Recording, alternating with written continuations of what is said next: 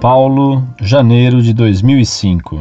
Na Bíblia, em Gênesis, há duas passagens em que Deus se refere a Ele mesmo no plural. A primeira, capítulo 1, versículo 26, façamos o homem à nossa imagem, conforme a nossa semelhança. A segunda, no capítulo 3, versículo 22, então disse o Senhor Deus: Eis que o homem se tornou como um de nós, conhecedor do bem e do mal. A questão é a seguinte: considerando que ele não está se referindo à Santíssima Trindade, que é um conceito já do Novo Testamento, e que não está falando dos anjos, porque ele não iria se referir a anjos, criações suas, como sendo seus iguais, a quem ele se refere quando fala nós, nossa imagem, etc. Nossa quem? Se ele estaria sozinho elaborando a criação.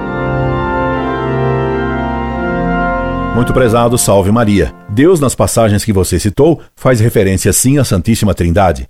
A Santíssima Trindade não é um conceito. Ela existiu eternamente. Ela só foi revelada no Novo Testamento, mas como sempre foi real, sempre existiu.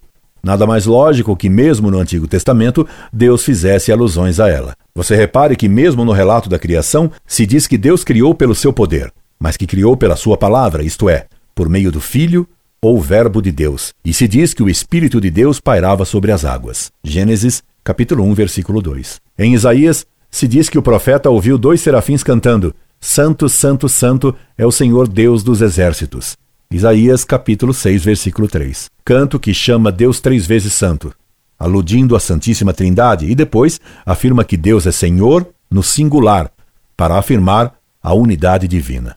Também a Bíblia conta que Abraão viu três anjos, mas chamava os três de Senhor no singular.